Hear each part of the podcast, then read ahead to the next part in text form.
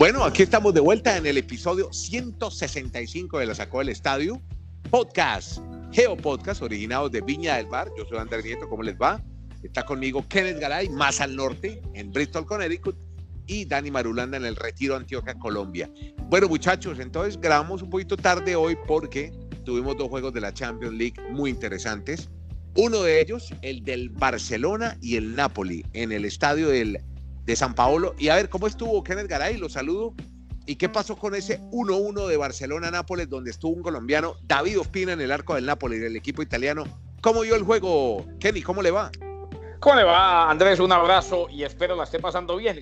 Qué bien se uh. pasa después de salvarse del Guanaco, ya con calma y con tranquilidad, disfrutando de las bondades de Viña del Mar. Qué bueno, qué bueno. Exacto, eh, viendo el Océano Pacífico y tomando vino chileno. ¿De qué marca? ¿Cuál toma usted? ¿Casillero del Diablo? No, no, ¿sabe qué es lo peor? Que me dan un vino español y es que los vascos, hágame el favor. Ah, en Chile tomando vino español, no, no. disfrútelo. Bueno, disfrútelo. Es como, como la, la, bandeja paisa que uno come en Nueva York, la gran mayoría de ingredientes vienen de otro lado. Oiga, me dicen, me, me dicen los amigos que me llamaron y me escribían, me decían, oiga, este Barcelona no juega a nada. Es un equipo que está sacando resultados de nada. Y que el gol de Mertes es un golazo y que el del Barcelona pues fue ahí un encontronazo ahí en fin, cuénteme qué pasó en ese 1-1. Yo no, yo, no sé, yo no sé qué opina Dani, pero a ver, yo tengo varias conclusiones.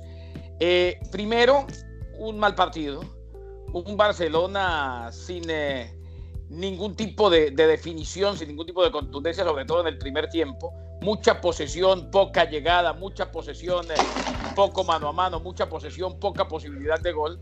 Algo pues que es prácticamente el desierto en el que cae el equipo de Setién cuando, cuando quiere eh, cambiar la idea o cuando ha querido cambiar la idea sobre la carrera y en plenos torneos. Hoy le pasó ante un Napoli que se plantó bien. Sí, el gol de Mertens es un golazo. Se equivoca Firpo en, un dominio de balón. Se equivoca el, dominicano, el lateral izquierdo del Barcelona. Eh, y se la terminan dando a Firpo y claro, la clava allá arriba, quieto Ter Stegen y un golazo. Eh, de, ahí, de ahí en más, hombre, me parece que jugó mejor en Napoli de acuerdo a su fútbol. O sea, un equipo organizado, un equipo que contragolpeó, eh, un Mertens que la metió cuando la tenía que meter, un Ter Stegen que salvó en dos ocasiones eh, y Callejón estuvieron a punto. Le, le pregunto, ¿Barça liquida la serie en el Camp Nou o qué piensa usted? Pues hombre, yo creo que la debe liquidar, pero por, lo que, por lo que se vio eh, el día de hoy, me parece que este Barcelona, tal y como lo dijo Messi en su momento, no está para ganar la Champions. Reitero, Ter Stegen lo salvó en ocasiones de Insigne y de Callejón. Eh, el primer tiempo fue más de posesión, en el segundo un pase de Sergio Busquets, un centro de Semedo y definió eh, en un gol que salió de la nada, en una jugada aislada, si se quiere, del Barcelona. Definió entonces Antoine Grisman para el 1 a 1. Reitero, una vez más Ter Stegen en la figura, Messi algunos chispazos, pero nada más un Barcelona dubitativo y vea lo que son las cosas. Expulsan a Arturo Vidal, se hizo expulsar, jugada tonta del chileno. Eh, lo expulsaron, le sacaron dos amarillas seguidas por eh, la falta y por protestar inmediatamente amarilla y amarilla roja. Y le sacaron amarilla a Sergio Busquets y no va a poder estar en el de vuelta. O sea, Ni, ni el chileno Arturo Vidal, ni Busquets, van a estar en el de vuelta. Mertens, la gran figura, con un golazo al Benja.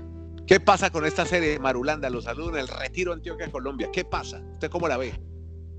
¿Qué tal, Andrés? Saludos para Kenneth. Eh, siento que a usted le va muy bien en ese momento en Chile ahí con el mar. Bien, al Océano Pacífico. Sí, señor. Estoy viendo aquí dos, dos, barcos, dos, dos, cruceros, aquí un petrolero, estoy viviendo al frente aquí en el, Pacífico. no, siga así, verá que a la medianoche ve campeón de Colombia el Bucaramanga. Y después me toca ver a Ana Gabriel y a Pimpinela, el favorito de Kenneth. ¿Qué voy a hacer? y nosotros por aquí aguantando frío en estas montañas. Pero bueno, en el tema del partido del Barcelona, pues yo comparto lo que acaba de mencionar Kenneth, simplemente le agrego que incluso para mí no hubo ni siquiera chispazos hoy de Messi. Hoy Messi parecía ese Messi que es odiado en Argentina en, partidos de eliminatoria que parece deambulando la cancha, pues no tuvo realmente relevancia. Es más, no hay en las estadísticas ni un gol, ni un solo tiro al arco de Messi ante David Ospina.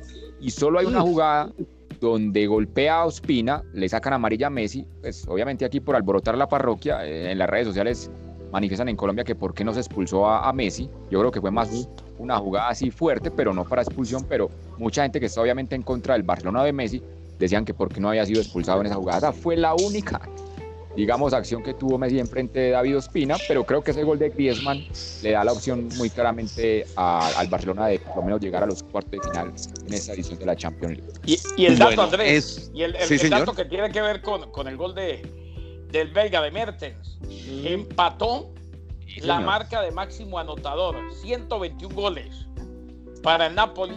Así pues que empata a Marek Hamsik, el otro era capitán del equipo, como máximo anotador en la historia para el Napoli. Bueno, y en estos, eh, bueno, en sus 23 monitores que tienen en el retiro, ¿cómo vio el juego de los alemanes y los ingleses? La victoria del Bayern Múnich 3-0 sobre el Chelsea. ¿Qué vio Marulo?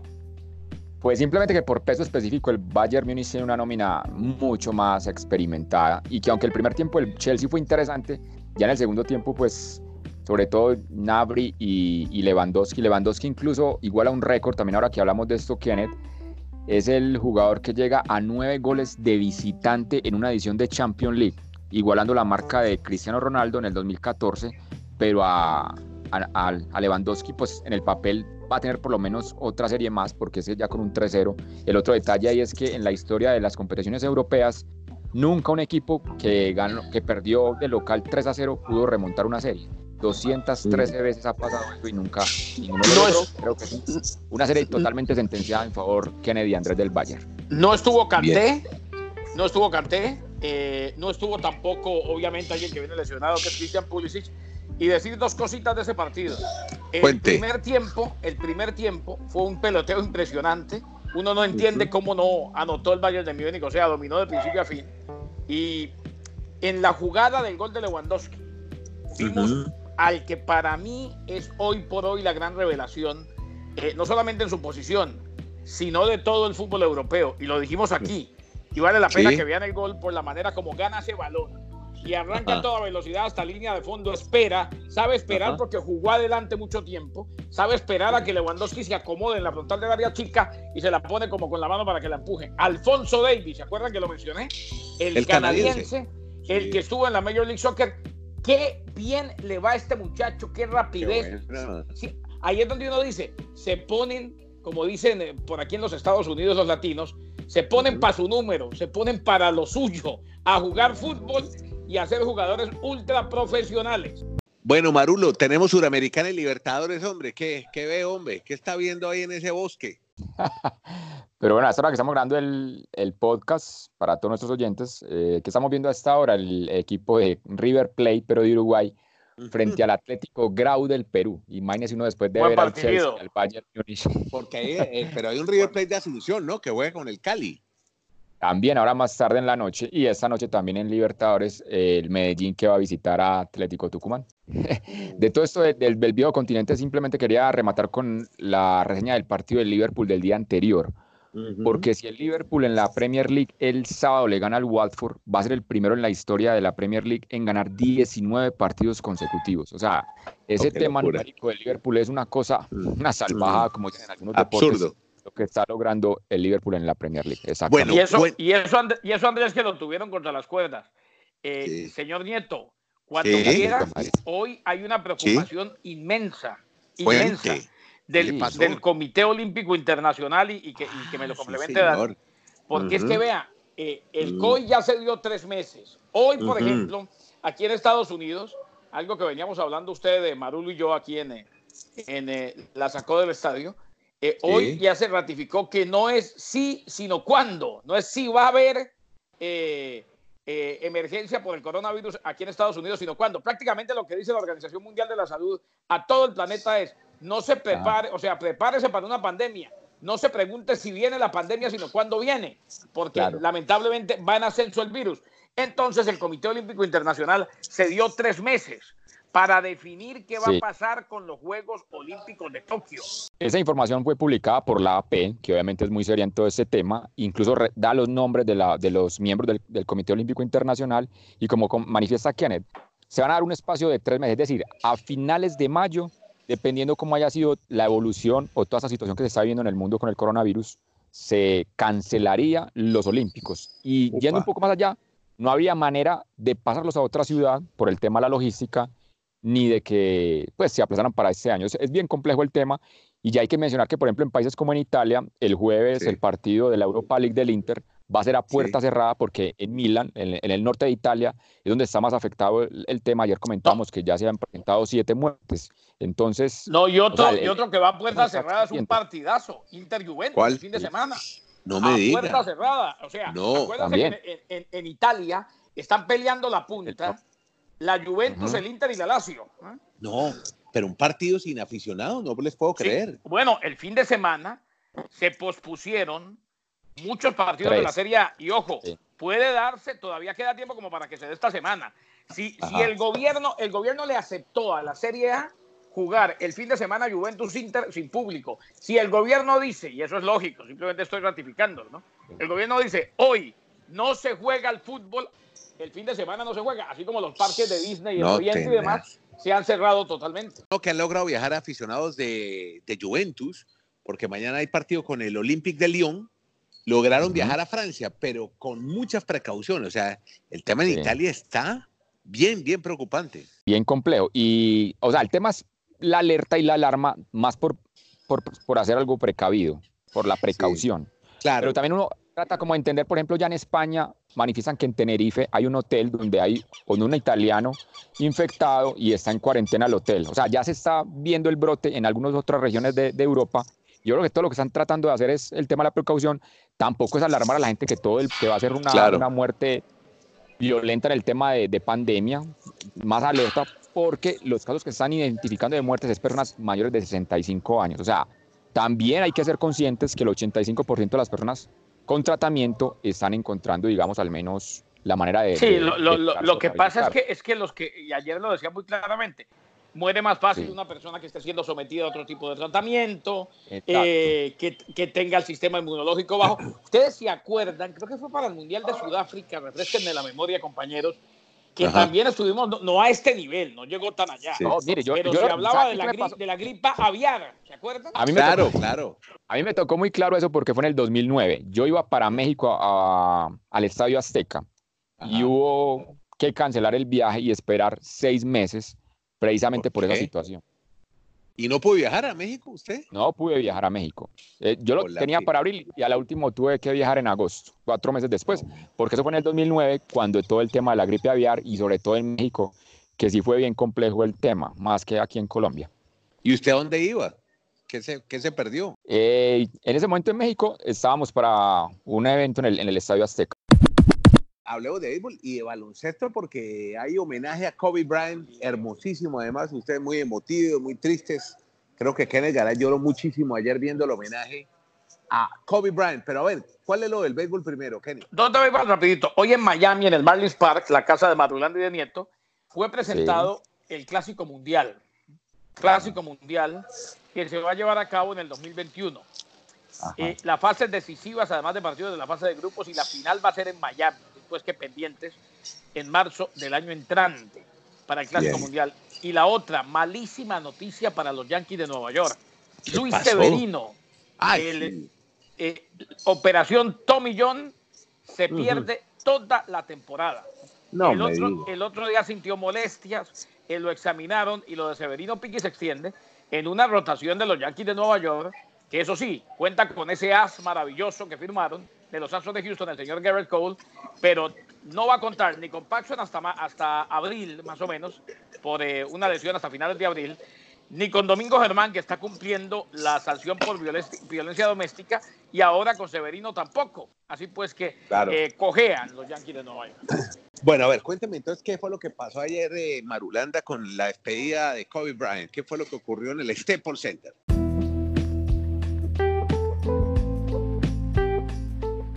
Antes de que entre Kenneth, yo simplemente voy a tocar tres detalles de lo que pude ver ayer de, de esas honras fúnebres, por así llamar. Lo primero que dijo la esposa de Kobe Bryant, una frase que me quedó, fue que ella manifestó, yo era tan consciente, conocía tanto a Kobe y a Gigi, que sabía que no podían estar el uno sin el otro en la tierra.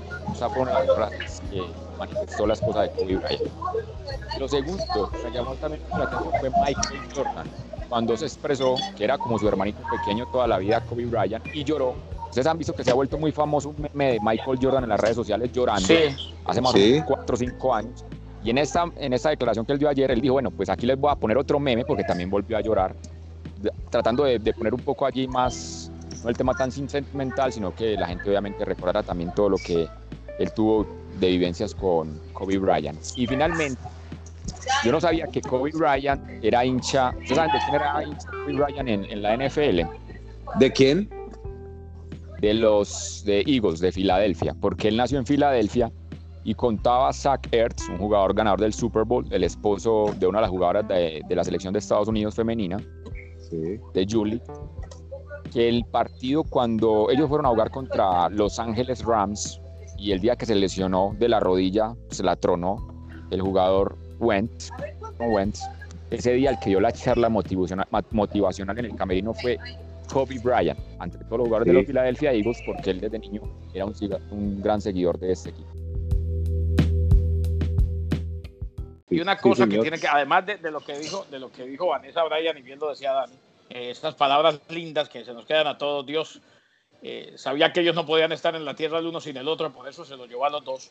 Eh, me gustaron, mm, bueno, todas las intervenciones fueron muy buenas y el homenaje fue de primera, inclusive estuvo por allá Gino Audienma, y les menciono a Audienma porque Audienma es el entrenador del programa más exitoso de baloncesto universitario femenino, quizás en la Sí. historia de los Estados Unidos, las Yukonas, Sí. las chicas de la Universidad de Connecticut.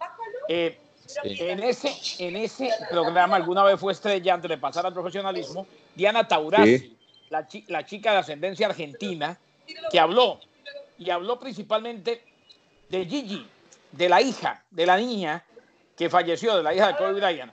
Eh, habló de lo mucho que le gustaba el baloncesto, de lo mucho que les preguntaba, de la manera como iba y la veía practicar, como, como se le veían los ojos, que quería seguir los pasos de su papá. Y, y según ella, inclusive, según contó la mamá, eh, Gigi hacía muchos trabajos en cuanto a composiciones y demás, exaltando el deporte femenino. Siempre eh, pensó que podía lograr la igualdad, lo cual es una tarea ardua para las mujeres. Y la otra que habló, que me Ajá. pareció sensacional, ayer nos tocó narrar baloncesto colegial, o sea que estuve muy metido en baloncesto universitario.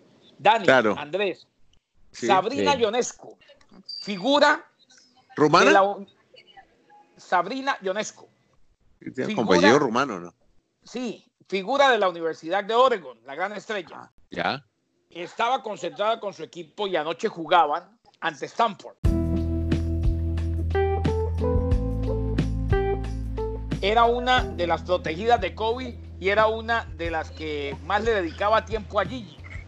Ya. Ayer dio su discurso, habló de lo mucho que querían a Gigi, de lo familiar que fue siempre Kobe Bryant con ellas y para que le ayudaran, le dieran una mano en la formación de baloncesto de la niña.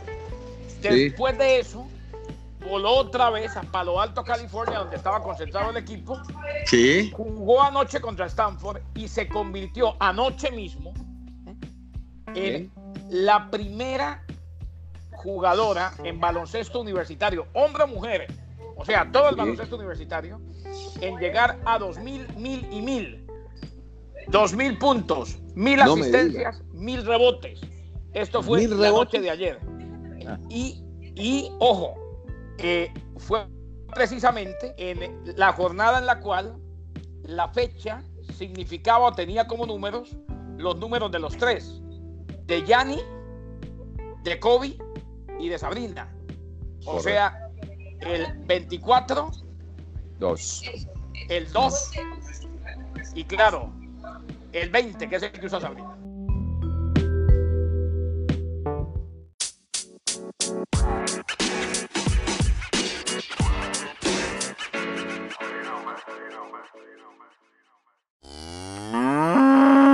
El tractor, Bernardo Mm. Manzano, nuevo Sí. jugador del Bucaramanga. Ha llegado el tractor. eh, se- Bernaldo. está- eh, Bernaldo de- Manzano, es venezolano él. ¿Es de Puerto Rico qué? ¿Bernaldo? No, no, Bernardo. pero se llama Bernaldo, no se llama Bernardo, sino Bernaldo. Y ojo, Por eso, se está por definiendo, se está definiendo dónde se juega. Primero si se juega, muy seguramente se va a jugar. Y si se juega, ¿en dónde se juega? Si en el Alfonso López, eh, que le están haciendo una obra, le van a hacer una remodelación, o en Florida, o en Barranca o donde sea, porque acuérdese que el dueño, el señor Cadena, ¿cómo se llama Cadena, Dani? Porque recuerden que José Augusto Cadena dice que saca al equipo de Cúcuta e inclusive, inclusive se filtró una grabación en la que dice que el Cúcuta y la hinchada del Cúcuta es una porquería y que se merece equipo en la B. No pueden jugar el Cúcuta el fin de semana, entonces van a jugar en Bucaramanga. Pendientes. Bueno, los dejo. Mañana. Compartamos podcast. Spotify, está en Apple Podcast, mm. está en Spreaker. Así que pueden compartir los podcasts, cuéntele a su novio, a su mm. amiga, a su mm. mejor amigo, que hay un podcast que le habla de deportes americanos con tres capos que son Kenneth Garay, Dani Marulanda y bueno, Andrés Nieto, no tan capo como los que acabo de mencionar. Se llama el podcast La Sacó del Estadio. Muchas esa, gracias. Esa Taurasi y esa Ionescu, qué jugador.